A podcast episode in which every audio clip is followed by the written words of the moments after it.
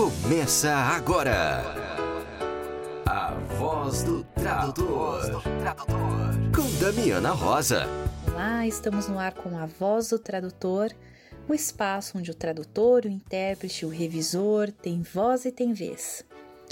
Aqui é a Damiana Rosa em um programa importante com muitas informações de utilidade pública para vocês compartilhar informações para que todos os tradutores, revisores e principalmente os intérpretes se mantenham seguros no exercício da sua função em tempo de pandemia do coronavírus.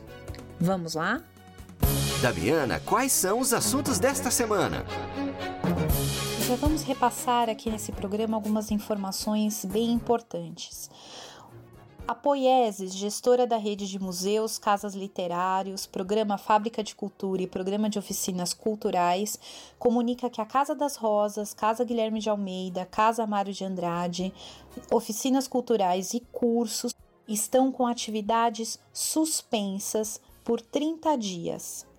Para mais informações, acesse poieses.org.br. O Traduza informa que a oficina Conceitos Básicos de Oncologia para Tradutores e Intérpretes, com a tradutora Beatriz Araújo, que iria ocorrer em formato presencial no Rio de Janeiro, foi reformulada para formato online e ainda há vagas será nos dias 4 e 11 de abril, dois sábados, das 9 ao meio-dia e das 13h30 às 16h30, totalizando a carga horária de 12 horas. As aulas serão gravadas e ficarão disponíveis a todos os inscritos por 15 dias. O investimento é de 270 reais. Para mais informações, acesse a página do Facebook do Traduza, Traduza Encontro Cursos Oficinas.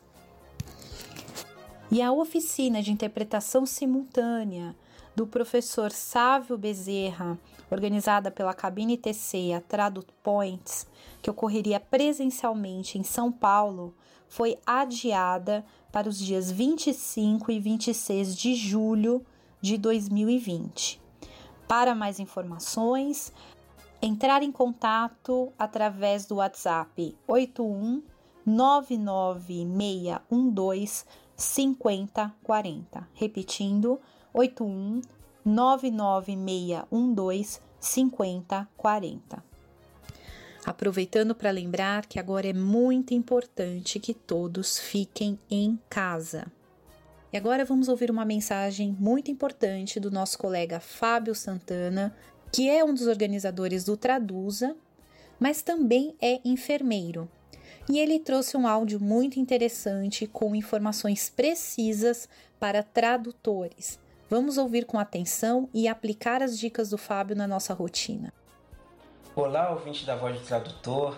Eu sou Fábio Santana, dos organizadores do Traduza e também sou enfermeiro emergencista. Eu trabalho em duas unidades de urgência e emergência e venho dar um recado sobre o novo coronavírus.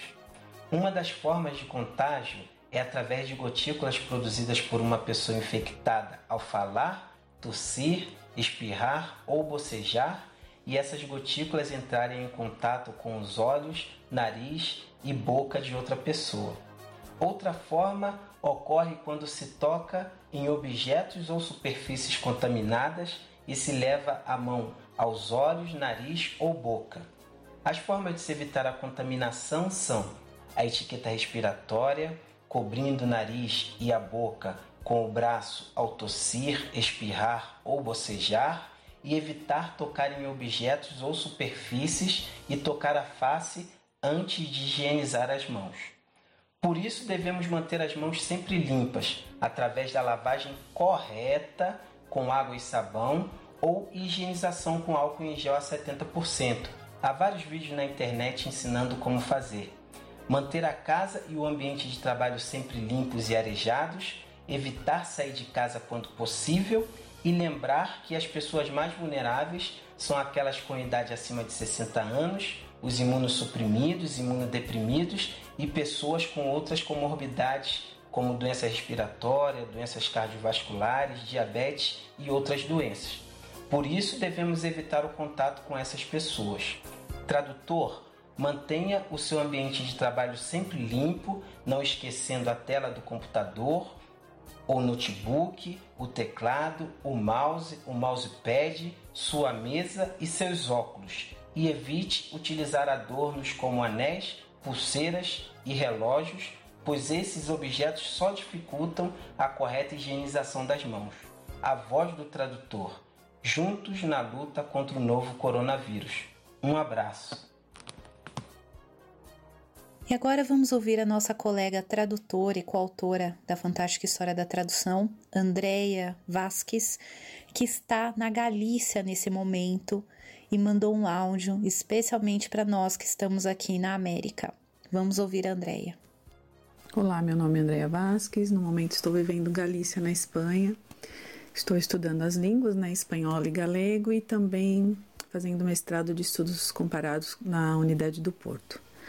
Bom, nós estamos num momento difícil com o coronavírus e eu gostaria muito de, de, enviar essa mensagem para que as pessoas tenham consciência no Brasil e responsabilidade, porque isso não é uma fantasia, isso é verdade. E vou relatar um pouquinho do que estamos vivendo neste momento. Aqui hoje é dia 17 do 3 e o país decretou um estado de alarma. O que, que é um estado de alarma? A partir do estado de, do, de alarma, na verdade, o governo pode intervir com a mobilidade das pessoas.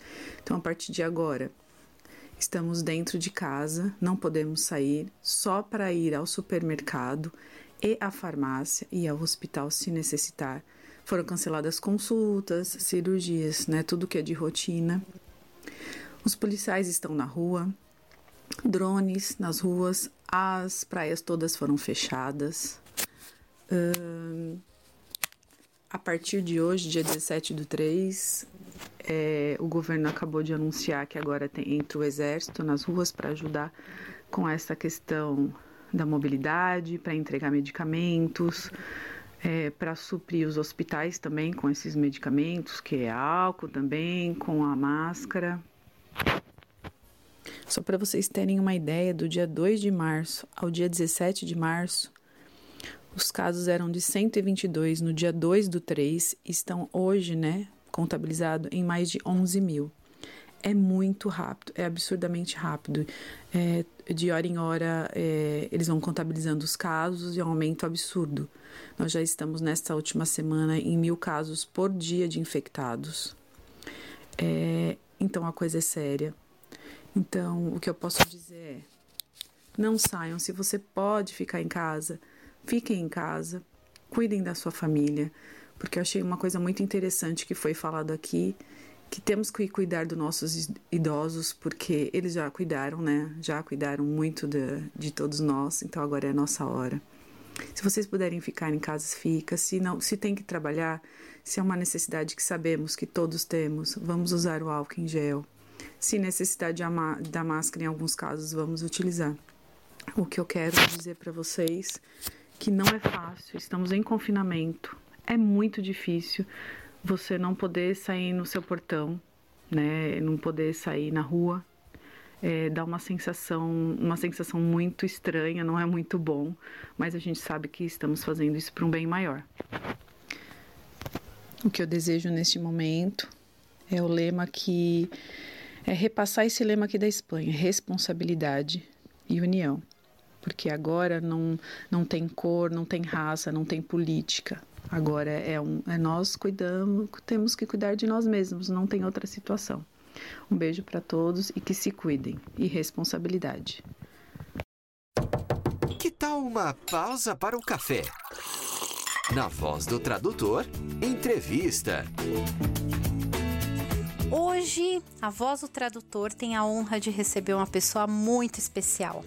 Para mim para toda a área da tradução e da interpretação, que é a professora Patrícia Jimenez, professora doutora, coordenadora do curso de letras da Uninove. Patrícia, é uma honra receber você na voz do tradutor. Eliana, muito obrigada. Primeiro, eu gostaria de te agradecer. Infelizmente, vamos falar num momento que não é muito propício, né? Um momento que a gente passa aí pela questão da pandemia do coronavírus, mas o nosso assunto de hoje tem tudo a ver com isso.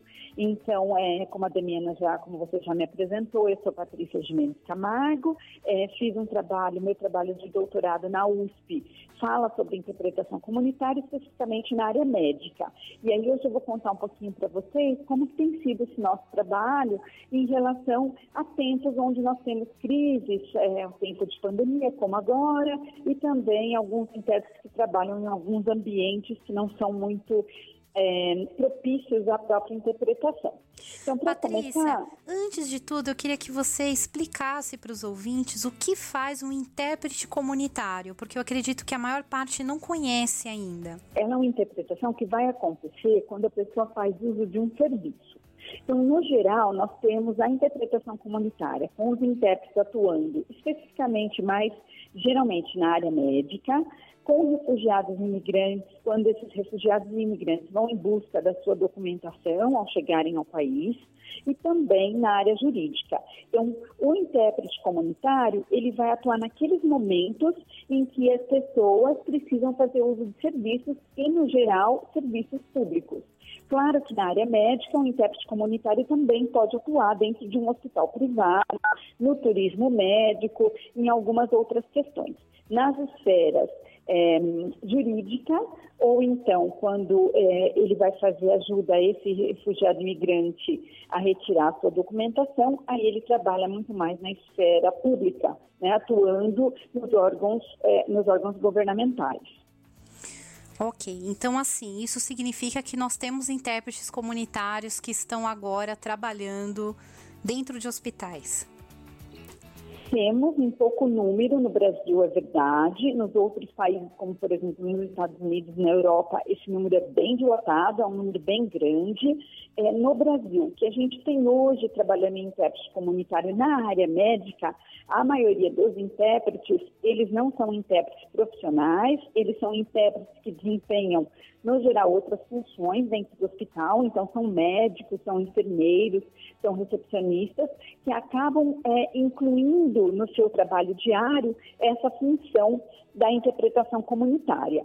E a maioria, claro, sem treinamento para isso uhum. e às vezes sem é, condição adequada de idioma para fazer essa interpretação. Mas é isso que nós temos, é, estamos vendo ultimamente.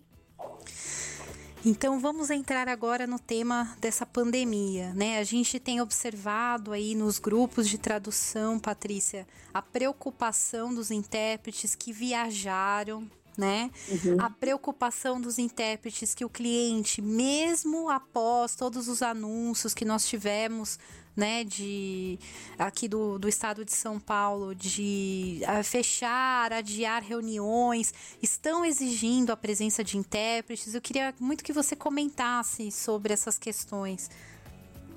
Bom, essa questão é uma questão que, é, que vai atacar diretamente esses intérpretes, sejam eles profissionais trabalhando nos hospitais, nas clínicas, nos laboratórios, né? Porque quando a gente fala de interpretação médica, a gente sempre pensa no hospital, mas precisamos lembrar que tem outros aparelhos médicos, outros cenários médicos e os intérpretes também atuam. Então, nós vamos ter os laboratórios, as clínicas, os hospitais. E a grande questão que se põe é que esse intérprete, ao atuar nesses locais, sofre o mesmo dano físico e está exposto aos mesmos agentes é, que estão à equipe é, médica. Então, a exposição é igual à da equipe médica. Então, todos os cuidados é, que nós temos verificado em relação à equipe médica de atendimento também deverá ser feito pelo intérprete. A grande questão é que quando esse intérprete é também um intérprete não profissional e que está fazendo duas funções ao mesmo tempo, então pensando no caso do enfermeiro, de um médico, ou mesmo de uma recepcionista que atua num, num hospital, o que nós precisamos pensar é que eles vão estar duplamente é, com acesso, principalmente, não só os brasileiros, E essa questão que você falou das pessoas que viajam, que chegaram, que circularam, ela é muito grave, porque ela vai acabar acontecendo dentro do hospital. Então, a pessoa veio de outro país, ela não fala o idioma, ela vai precisar ser atendida e ela vai precisar de alguém que fale esse idioma para que ela consiga ser atendida. Então, o impacto para nós, intérpretes, ele vai ser muito grande. Até porque e aí precisamos no... pensar nas medidas. Até porque nos hospitais não tem equipamento, né, Patrícia? Geralmente é uma é. interpretação ali muito próxima, né, do, do interpretado ali. Sim, a interpretação comunitária, uma das questões dela é que dificilmente ela é feita com equipamento. Ela é uma interpretação, é, na maioria, e aí eu estou falando exclusivamente é, no caso do Brasil, que isso acontece em maior número, ela é feita é, face a face. Então, o mesmo risco que a equipe médica vai correr, vai correr o intérprete também. É, então, uma saída para isso em outros países, como os Estados Unidos, por exemplo, ou alguns países da Europa que têm um número grande de intérpretes, é usar mesmo as questões remotas. A gente tem vários colegas hoje no mundo trabalhando com a interpretação médica, mas de modo remoto. Então, essa é uma forma de a gente evitar também o contágio, porque se eu pensar que esse intérprete vai atuar atendendo as pessoas que não falam o idioma, a sua atuação vai ser várias vezes durante o dia com pacientes diferentes e que a gente não sabe de fato qual é o impacto disso ainda. Então, os hospitais, as clínicas, laboratórios estão tendendo a fazer com que isso vá para o remoto. Né? E aí entra uma nova questão, porque é o intérprete conseguir é, dominar essa questão remota, é você ter o remoto dos dois lados, né? Então, a gente sabe que também nós estamos em São Paulo, uma grande cidade, é, que é muito mais fácil de você ter acesso a recursos remotos, mas tem lugares que a gente não teria esse acesso também, o que impediria esse, a interpretação remota, e aí, de fato, o intérprete teria que estar lá no hospital presente ou no laboratório, na clínica, é, então esse é um risco muito grande. E complica mais porque, como você comentou, os intérpretes que estão atuando né, na área comunitária, eles não têm preparo né? Quanto mais saber usar um, uma ferramenta de interpretação, né? Sim, se ele não for um intérprete profissional, se ele não tem esse preparo, ele vai ter uma dupla, um duplo desafio. Né? Além de é, interpretar sem técnica, ainda vai ter que aprender a usar a ferramenta ao mesmo tempo. Então, essa é uma das questões que acho que a gente precisa é, conversar e, e, trazer mesmo para discussão com, todo, com os intérpretes, com os colegas, que é, é como fazer uso de ferramentas remotas cada vez mais a interpretação, porque é, a gente acredita e sabe que muita coisa já tem acontecido remotamente, e esse é um, uma tendência. E eu percebo um certo preconceito, assim, na área de usar a ferramenta remota, né? Ainda existe Sim, uma resistência, acho... né? Sim, existe resistência por parte de alguns colegas, é, muitos por não conhecer mesmo a ferramenta, e acho que é uma das coisas que a gente discute muito pouco na interpretação, principalmente na comunitária, a gente discute muito pouco o uso de ferramentas remotas para interpretação, e nós temos algumas soluções já que seriam super possíveis, é, lembrando que na interpretação comunitária, dificilmente eu faço interpretação simultânea. Quer dizer, vou fazer, mas são casos bem específicos, né? É, casos de urgência, de emergência, mas é, no geral é uma interpretação consecutiva. Então, mesmo as ferramentas mais simples de comunicação remota funcionam para a interpretação. Então, acho que é uma das questões que a gente pode colaborar no sentido de um grupo de intérpretes, né, colaborar para que é, essa discussão, pelo menos do remoto, venha à tona neste momento e que, de certa forma, a gente consiga auxiliar algumas pessoas que já estão com essa necessidade, né, que a necessidade já apareceu. Patrícia, você tocou num ponto bastante sensível da questão da, da pressão, né, física, uhum. né, de estar uhum. em contato com uma pessoa que possivelmente está contaminada, né? Mas existe também um estresse psicológico muito grande, né? Sim, uma das questões que a gente discute bastante quando discutimos e estudamos interpretação comunitária é a questão do trauma, do trauma psicológico imposto a esse intérprete. E como que esse trauma é tratado, porque de certa forma ele precisaria ser tratado. E como isso é ou não tratado é, em relação a esse profissional, quer dizer, como que ele faz para lidar com aquelas questões é, que são que não são linguísticas, é, que não são é, questões é, é, que vão aparecer ali no discurso, mas que são questões psicológicas, às vezes psiquiátricas e também de final de vida, é, de morte, né? Como que ele lida com isso na vida dele, até porque não tem como, por mais que a gente tenha preparo, mesmo sendo intérprete profissional, em alguns momentos você tem dificuldade de lidar com isso, porque você é humano. Né? Então, acho que a gente não pode esquecer que tem uma parte aí da humanidade do intérprete, né? Ele não é só simplesmente é, uma caixinha onde eu ponho um idioma sai outro, né? Então, tem a parte humana que eu vou ter que lidar em tempos como agora, isso fica muito mais exacerbado. Eu me lembrei agora do filme O Tradutor, do, uhum. do Santoro, né? Porque Sim. é uma situação bem parecida, né? Ele é chamado para ser intérprete, ele era tradutor, mas ele não era intérprete, né? É, e dentro de um hospital com pessoas de risco, né? Sim, sim, e ele é, vai sofrer toda. O filme retrata, né? Tudo que ele sofre psicologicamente enquanto ele faz aquele trabalho, né? Que é um trabalho é, muito gratificante no sentido de você saber que você que a pessoa consegue atendimento, porque tem alguém ali conversando na língua dela e ela consegue é, seguir o, o tratamento, porque ela foi bem orientada, mas por outro lado tem as questões que são relacionadas a todos os problemas que ela está enfrentando, a própria doença né? Nós estamos falando agora de uma questão de pandemia, que é um pouco mais grave, mas isso vai acontecer sempre com o intérprete comunitário, porque ele está sempre frente a um doente.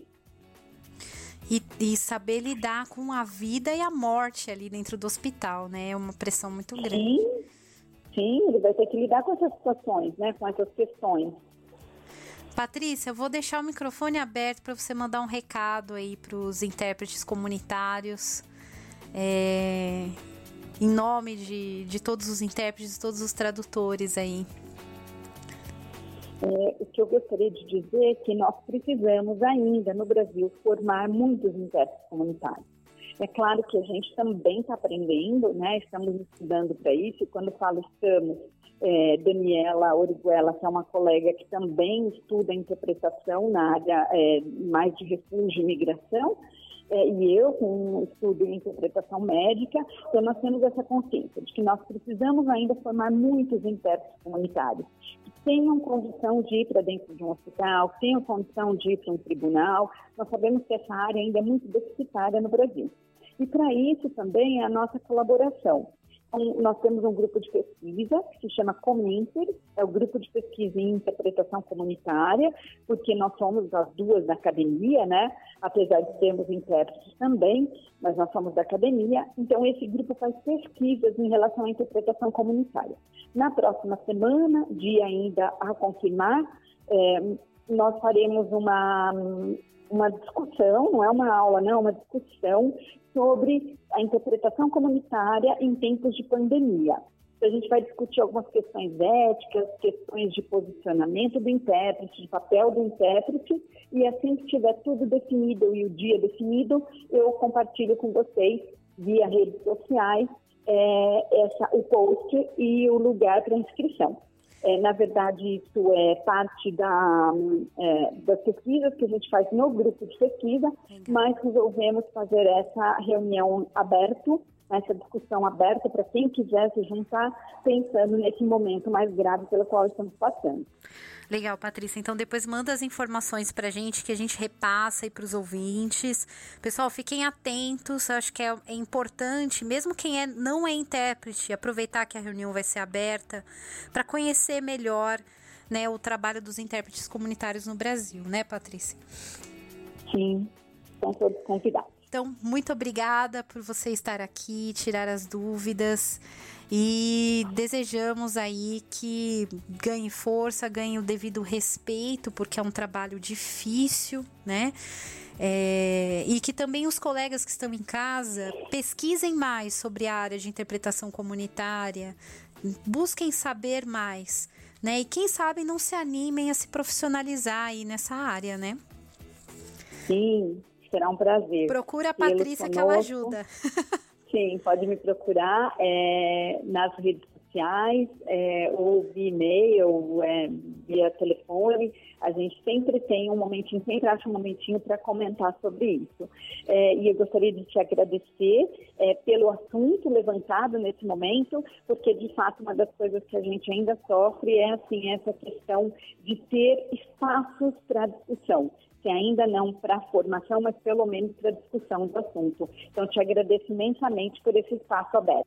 Acessibilidade com Ana Júlia Perrotti Garcia. Olá, colega ouvinte da Voz do Tradutor. Aqui quem fala é a professora Ana Júlia Perrotti. É sempre um grande prazer estar aqui para conversar com você. Atendendo ao gentil pedido da Master Blaster Fofolete Damiana Rosa, hoje vamos falar sobre a relação entre acessibilidade, deficiência e epidemia. Como assim, professora Júlia? Qual é a relação que existe entre esses aspectos tão importantes, mas que parecem estar tão distantes? São vários os aspectos que tornam uma pessoa com deficiência mais suscetível a se infectar, até nas atividades mais banais. Por exemplo, as pessoas com deficiência muitas vezes têm um cuidador, ou um amigo, ou um familiar, ou um profissional que os ajuda a resolver as atividades diárias. Nessa parceria, muitas vezes, a pessoa com deficiência pode ficar sujeita a fontes de infecção que aquelas pessoas sem deficiência não estão. Por exemplo, uma pessoa cadeirante ou com mobilidade reduzida pode acabar tocando objetos ou superfícies até para poder recuperar o equilíbrio, para se manter de pé ou para mover as rodas da cadeira. Por outro lado, a pessoa com deficiência visual, seja cega ou com baixa visão, também está mais suscetível ao coronavírus, pois faz uso do tato e do contato físico para se localizar. Até as atividades mais banais do dia a dia podem ser potencialmente perigosas nestes tempos de risco de contágio. Em alguns casos, para encontrar utensílios básicos como uma colher, um copo ou um prato que estão sobre uma mesa ou uma folha de papel em um balcão, ou e até mesmo para chamar um carro no aplicativo, a pessoa com deficiência visual vai depender do tato. O uso da bengala também pode ser uma fonte de infecção. Muitas vezes ela é dobrada enquanto não está em uso e é deixada, por exemplo, debaixo da mesa ou dentro de uma bolsa. Tem ainda o risco de se contaminar quando outra pessoa, que geralmente é um desconhecido, vem auxiliar a pessoa com deficiência visual a atravessar a rua, pois sempre haverá um contato físico. Falando de acessibilidade comunicacional, Outro ponto importante é que a falta de informação acessível para as pessoas com deficiência visual aumenta o desconhecimento e dificulta a aquisição de dados. Por exemplo, o Ministério da Saúde lançou um aplicativo para comunicar à população sobre os casos da Covid-19, mas o aplicativo não é acessível. O mesmo vale para os programas de TV sem audiodescrição, que deixam de informar a população com deficiência visual sobre os infográficos e os esquemas que possam surgir na tela da TV. A mesma coisa vale para as redes sociais. Sempre que você postar alguma informação que seja relevante do ponto de vista científico e de proteção contra o coronavírus, lembre-se se houver gráficos, procure fazer uma descrição para que as pessoas com deficiência visual tenham acesso a esse conteúdo. Espero que todos se cuidem, façam a higienização das mãos e dos utensílios com álcool gel, fique em casa e respeite a quarentena. E juntos vamos lutar contra esse vírus. E lembre-se, caso você comece a sentir aquela vontadezinha de ir para a rua, de encontrar os amigos e de se confraternizar, resista.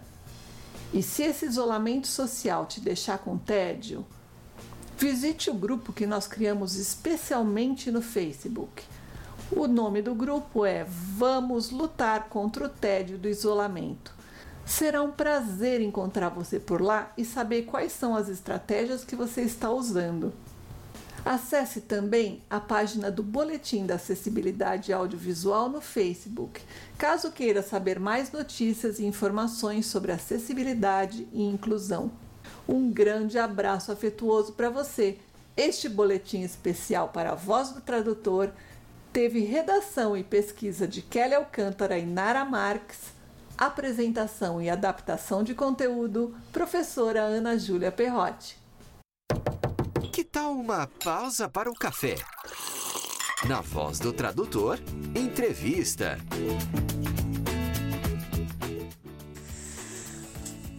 Bom, estamos aqui com a querida colega, intérprete de Libras, Paloma Bueno Fernandes. Paloma, obrigada por nos atender aqui na voz do tradutor, viu? Obrigada, Damiana, pelo convite. É uma honra e um prazer aí poder participar desse momento aí de informativo aí com vocês e ajudar aí os colegas de alguma forma. Paloma, a primeira coisa que me passou na cabeça é que a ferramenta de trabalho do intérprete de Libras são as mãos né? A gente tem visto aí muitos é, as informações sendo esse cuidado da preocupação de colocar a janelinha de libras, né? A gente percebe que algumas transmissões estão sendo feitas com o intérprete ao vivo ao lado. E como que fica a segurança desse intérprete de libras? Bom, Damiana, infelizmente, né, é, não são todos os intérpretes que, que recebem algum apoio tecnológico para que consigam fazer esse trabalho à distância, porque exige, além de um bom equipamento, uma boa internet, né, e aí a gente sabe que tem regiões, aí cidades que não têm essa possibilidade. E aí um alerta aos intérpretes, né, que, que tentem negociar essa, esse suporte tecnológico para que ele possa, consiga fazer de casa, consiga, de repente, que a empresa, a prefeitura, enfim, quem o solicitante do serviço tente fornecer equipamentos para que ele consiga ir fazendo esse trabalho recorrente de casa e não precise ficar se expondo diariamente. Então, essa é uma, uma dica aí de tentar negociar com o seu contratante essa possibilidade, né? Porque com celular, com tantas é, plataformas, né, é possível fazer à distância. Né? Então, nos casos em que não é possível, o intérprete precisa tomar todas as recomendações. A gente está sempre higienizando as mãos, desinfetando as mãos, lavando se possível, usando álcool gel antes e depois da atuação, até porque durante a interpretação acaba né, levando a mão para o rosto, para a cabeça. A gente tem pontos de articulação de sinais que acontecem na cabeça e tocam o corpo, né? Então acaba sendo um pouco inevitável é, o, o, toque aí na, durante a finalização no evento. Então, meu, minha dica aí para os profissionais é que tentem ao máximo negociar é, buscar aí uma internet melhor e fazer a transmissão por celular ou que busque um, um, suporte tecnológico do contratante. E é uma coisa meio impossível. A primeira coisa que me passou na cabeça, Paloma, hum. é o intérprete de Libras ele não pode trabalhar com máscara né? Porque Isso. as expressões faciais são extremamente importantes, né? São, são extremamente importantes. É bem lembrado, Damiana, muito bem lembrado, porque prejudica muita informação. Tem sinais que eles são feitos muito próximo do nariz, da boca, e as expressões mesmo, né? A gente tem as expressões faciais que elas têm a, a intenção gramatical, a, a intenção é, emocional. Então, e tem os sinais que são bucais e tem sinais que eles são não manuais. Então, a gente sim depende extremamente da expressão, principalmente aos bucais ali, do olho para baixo, né, até o queixo. A gente precisa dessas informações, dessa, dessas expressões, né? Então, acaba que a gente não pode usar máscara para fazer esse trabalho. É um trabalho que nos impede de, assim, de trabalhar dessa forma, não é adequado. Existe uma, alguma orientação, Paloma, com relação é, luvas, alguma coisa nesse sentido?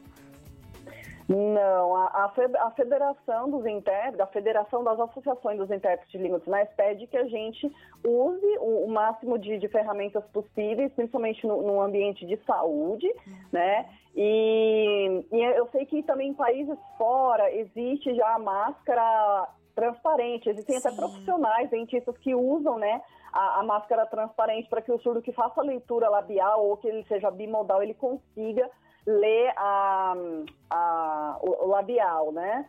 Então, a gente, pelo que eu, pelo que eu saiba, não tem esse essa ferramenta à nossa disposição por aqui. Mas os intérpretes acabam ficando sem. Mas no ambiente de saúde tem que usar sim, né? É, até porque vai, vai ter os tem os, a questão dos intérpretes de Libras também que trabalham nos, nos hospitais, né? Sim. Na rede sim. de saúde. Sim, há, há, profissionais que acompanham partos e esse, esse tipo trabalho segue normal. O surdo ele tem direito à acessibilidade, ao acompanhamento em alguns casos, né? E aí é, existe uma central de intérpretes, por exemplo, que fica em São Paulo, que ela já está conseguindo atribuir trabalho remoto para boa parte dos intérpretes. Uhum. Então, o, o, trabalho de atendimento remoto já é possível fazer de casa, a, a empresa está dando esse suporte, esse apoio. E tem intérpretes, muitos inclusive, ficou até feliz por isso, uma boa notícia, né, em meio a esse caos, é que tem intérpretes que estão fazendo uma campanha, uma corrente é, de se solidarizar com o surdo, de que caso ele precise, ele, ele nos contacte, né, eles contacte o intérprete, olha, estou à disposição se você precisar. Por quê? Porque é muito comum que os surdos que, que moram, por exemplo, em cidades mais remotas, eles levem sempre um familiar, como se fosse um tutor, né, infelizmente essa realidade ainda existe, então, ao invés de levar alguém da família, eles nos façam uma videochamada do hospital, do, do centro de saúde, onde eles uhum. precisar, e, ele, e eles entrem em contato com, com o intérprete, não leve alguém da família, porque senão ele, além de se expor, ele está exposto a alguém da família a um ambiente que é super, pode ser super contagioso. Então, isso está sendo super bacana, foi uma uma corrente que começou e está bem, bem divulgada, bem ampliada. Já existe um grupo organizado chamado Central Sul dos Coronavírus, onde os surdos estão recebendo informações traduzidas, porque não são todas as informações que estão sendo interpretadas para os surdos. Então, voluntariamente, os intérpretes estão montando uma, uma corrente comunitária para ajudar os surdos e não trabalhar de graça para as empresas, o que é bem diferente. Uhum. Só para explicar, né, que a gente busca o reconhecimento profissional, mas tem, tem momentos que a gente precisa pensar no cidadão surdo. Sim, até porque a gente está vivendo uma situação emergencial, né? Sim. Então a gente vê aí apelo da a Unesco publicou essa semana pedindo por favor a ajuda dos tradutores para levar informação, né? É, de Sim. qualidade.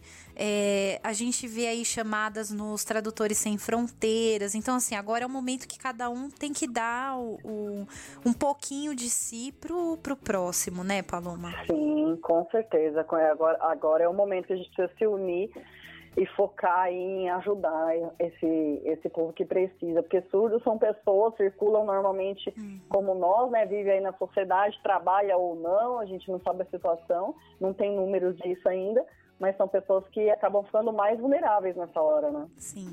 Paloma, a gente tem visto a imprensa ter dado espaço finalmente para a janela de Libras.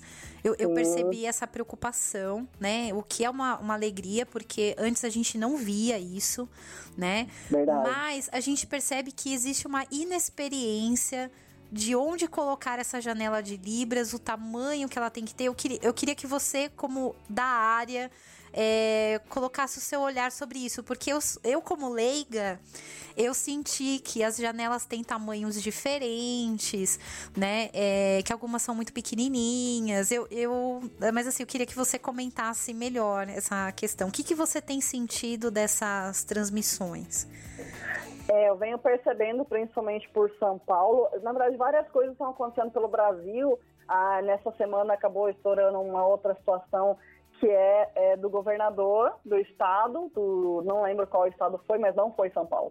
É, contratou, enfim, colocou uma pessoa, uma pessoa se disponibilizou, mas ela nem era sequer fluente. Aí ficou uma coisa assim, uma situação muito complicada. Então, quer dizer, o momento em que o surdo precisa da informação, o intérprete não ser qualificado.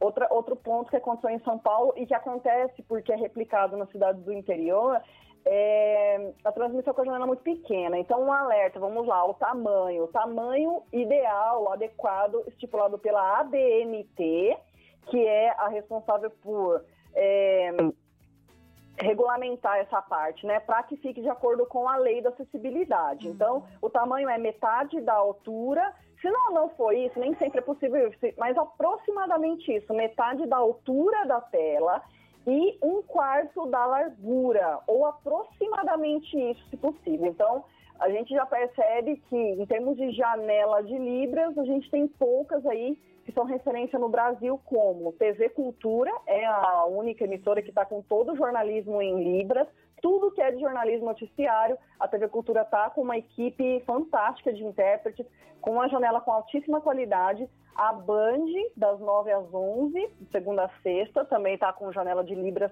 nos informes que eles passam pela manhã.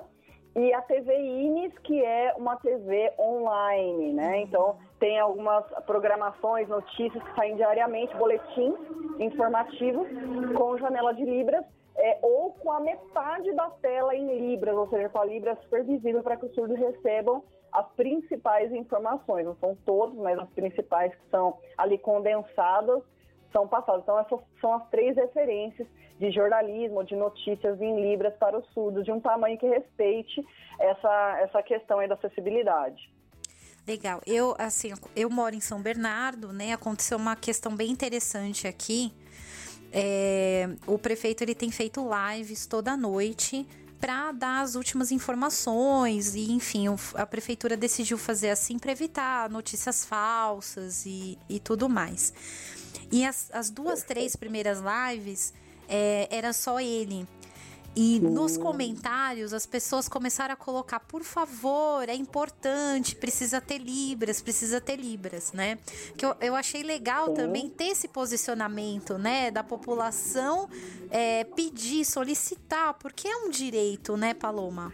Com certeza. Na verdade, por lei, todo pronunciamento oficial é obrigatória a inclusão da, da, Libras, né? Não necessariamente a janela. Se você pode colocar um intérprete do seu lado ou do mesmo tamanho, você tem uma, uma certa garantia de que o, a população surda e seus familiares estão recebendo a informação. Inclusive, um, uma, uma dica aí para vocês, quando vocês verem algo assim, vocês também podem sugerir nos comentários é, que, que pense, né, comentários desse uhum. tipo, por que não tem a Libras presente? Isso é direito de qualquer pessoa questionar, é questionável por qualquer cidadão. Então, por exemplo, eu sou intérprete de Libras, eu não tenho ninguém na minha família, mas eu tenho muitos colegas pelos quais eu presto serviços e tudo mais. Então, eu necessariamente eu também posso comentar, ué, cadê a Libras aí? É um direito do, do surdo. É, é uma forma de lembrar quem está produzindo esse material, quem teve a ideia de fazer essa live, esse pronunciamento, digamos assim, porque eu chamaria de pronunciamento. Sim. A gente está numa situação caótica mundial, onde os prefeitos estão passando informações de uma certa forma oficiais, como do tipo, não saia de casa, não vai ter comércio aberto ou não abra o seu comércio. Se o surdo tem comércio, se o surdo é um cidadão comum e ele é obrigado a votar, ele é um cidadão comum. Se ele não recebe essas informações, ele acaba sendo uma pessoa desinformada. Então, ele pode prejudicar, inclusive, outras pessoas de sair de casa. E outra, um, citando um exemplo do que aconteceu comigo, é um pedido uma pessoa do interior que eu faça um vídeo para uma família, um casal de surdos que tem dois filhos e está deixando os dois filhos com os velhinhos e tá indo passear. Então, assim, é. Então, porque o que está acontecendo? Falta de informação. Falta de informação. A janela tá pequena e aí quando transmite para a cidade do interior, a logo fica bem em cima daquela minúscula janela e aí o surdo fica sem informação e ele acha que é férias, que é feriado e ele pode deixar os dois filhos com um casal de velhinhos e ir passear. Então, isso está acontecendo sim por falta de informação, porque não é tudo que está sendo traduzido, são as principais, são números. E aí, para o surdo, ah, tá ok, só velho, tá... O surdo entende, ah, eu vi aqui 11 pessoas mortas, os 11 são acima de 60 anos. Ah, então tá tudo bem, eu posso sair. E eles não estão entendendo uh, o que é o grupo de risco, por que o grupo de risco, como nós que não fazemos parte do grupo de risco não, não prejudica o resto. Então, tudo isso precisa ser muito bem explicado. Então, é, pronunciamentos oficiais precisam ter essa acessibilidade. Lembrando também da legenda, se possível, que é o mínimo, né? Sim, eu achei legal que eles adotaram, a, a intérprete está acompanhando agora, né? É, a, esses pronunciamentos. Então, assim, também é uma coisa que nós podemos fazer, né, Paloma? Como tradutores, é, cobrar aí dos meios de mídia para que tenha Sim. informação para todos, porque informação ela é direito para todos, né? Sim, e adequada se possível. Você vê ali que está pequeno, é direito de todos, né? De qualquer pessoa pode comentar e alertar, olha, tá pequeno, porque a gente aqui da acessibilidade é um grupo pequeno, mas se a gente somar com demais, falar, olha, isso tá pequeno, tá, tá não dá para ver, tá, tá ruim, e a gente faz esse, esse. Tem mais pessoas reclamando, eles acabam conseguindo dar essa atenção e ver essa reclamação, né? Bem legal. Paloma, você quer comentar mais alguma coisa que você acha que é importante para os nossos ouvintes? É, ter, tomar as devidas precauções, né, desinfetar equipamentos de estudo aí que a gente usa, a gente usa fone, a gente usa tanta coisa aí durante o, o trabalho, é importante estar mouse, higienizando, evitar né? é, mouse, evitar sair de casa, se possível tentar negociar, gente, tentar negociar o trabalho remoto. Graças a Deus, meu trabalho eu consigo, na né? minha demanda ela é 60% a distância, né? Eu trabalho muito em casa já, então para mim não mudou, não mudou muita coisa. A diferença é que os eventos presenciais foram cancelados. E o que está sendo possível eu estou fazendo à distância. Então, tenta negociar, né, renegociar a forma de entrega para a gente se expor menos ao risco e, e, expor, não expor os outros também, aqueles que estão precisando sair de casa ainda, né? Sim. Paloma, é, o, o intérprete de Libras que está nos ouvindo, é, é que quer saber mais sobre essas ferramentas à distância, onde ele consegue encontrar essas informações? Buscar grupos de com outros profissionais, que nos grupos que a gente participa, geralmente a gente compartilha, né, ferramentas de edição de vídeo, ferramentas, principalmente no audiovisual, que agora, né, como a Libras ela é visual, a gente, o único recurso que a gente tem é recurso audiovisual, então já tem grupos é, tanto no Face como no WhatsApp, é bom né, tentar se inteirar desses grupos porque lá a gente está trocando bastante coisa, bastante é, informação. E assim, do, o básico, né? O WhatsApp, ele é bem universal, dá para fazer a videochamada ali individual, até quatro pessoas, então é uma ferramenta simples que já está ali à mão, então é importante é, pelo menos começar com a utilização dessa e para quem trabalha com, faz outros tipos de trabalho, buscar outras ferramentas. Tem uma, uma lista aí de, de, de, sites, né? Zoom, Hangout, tem várias plataformas aí que, que podem ajudar esse trabalho do intérprete de Libras. Legal. Paloma, obrigada por você estar aqui com a gente, né? Por você Imagina, ajudar a gente Damiana, a entender obrigada. melhor é, pessoal, os ouvintes entenderem melhor também o trabalho de vocês, as necessidades de vocês, intérpretes de Libras. E fica a dica também para consultar o site da Febrapios, né? É, lá tem. Eles deixaram informação lá, né, Paloma? Sim, eu vou passar o site aqui para vocês.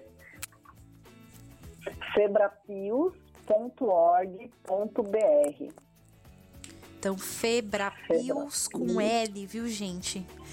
A gente, eu vou deixar o link na descrição aqui do podcast é, para vocês acessarem também. Mesmo quem não é intérprete de Libras, acho que é interessante ler, se, se inteirar aí, né, dessas, dessa nota da Febrapios.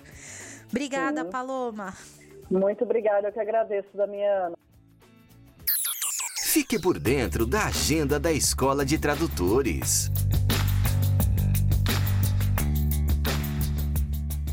Dia 28 de março tem oficina de tradução farmacêutica com Kátia Santana.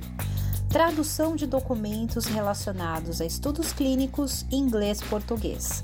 Conheça as características e a terminologia dessa área específica da farmacêutica.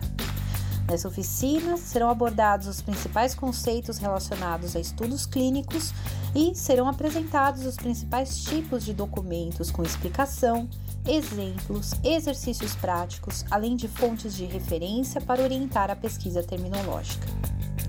Dia 31 de março, quero ser tradutor e agora comigo, Damiana Rosa. Venha conhecer o mundo da tradução, as ferramentas e conhecimentos necessários e comece a atuar profissionalmente na área. Ao participar do curso, você terá uma visão completa das áreas da tradução, vai aprender como atuar em cada uma delas, descobrir o que precisa saber para atuar profissionalmente, como se apresentar para o mercado e entregar o seu primeiro trabalho com qualidade. Para mais informações e inscrições, acesse o nosso site www.escoladetradutores.com.br. Lembrando que todos os nossos cursos são ministrados online ao vivo. Peço bastante atenção ao nosso site essa semana, porque nós vamos disponibilizar uma agenda de eventos grátis para que vocês possam se atualizar durante a quarentena. Então fiquem atentos que essa semana nós vamos começar a divulgar as informações desses eventos grátis para vocês. Gostaríamos de disponibilizar este espaço para você, tradutor, revisor, intérprete, que está na quarentena, para que nós possamos trocar mensagens de apoio mútuo durante esse período tão difícil para todos nós. Então, usem esse espaço para compartilhar dicas de leitura, resenhas de livros, mensagens de apoio e de força, para que possamos juntos enfrentar este período tão difícil. Basta enviar a sua mensagem para o nosso WhatsApp 11 994 72 9914. Repetindo, 11 994 72 9914. Juntos, vamos passar por este momento fortes, unidos e, como disse Andreia, com responsabilidade. Na próxima semana temos a volta do quadro do nosso querido Danilo Nogueira para alegrar a nossa quarentena e os nossos corações e também entrevistas imperdíveis para te inspirar. Nunca se esqueçam, vocês não estão sozinhos. Aqui está o espaço de vocês, onde vocês têm voz e têm vez. Grande abraço, até a próxima semana e se mantenham em segurança em casa. Você acabou de ouvir a voz do tradutor. Na semana que vem tem mais, com a tradutora, intérprete e professora Damiana Rosa.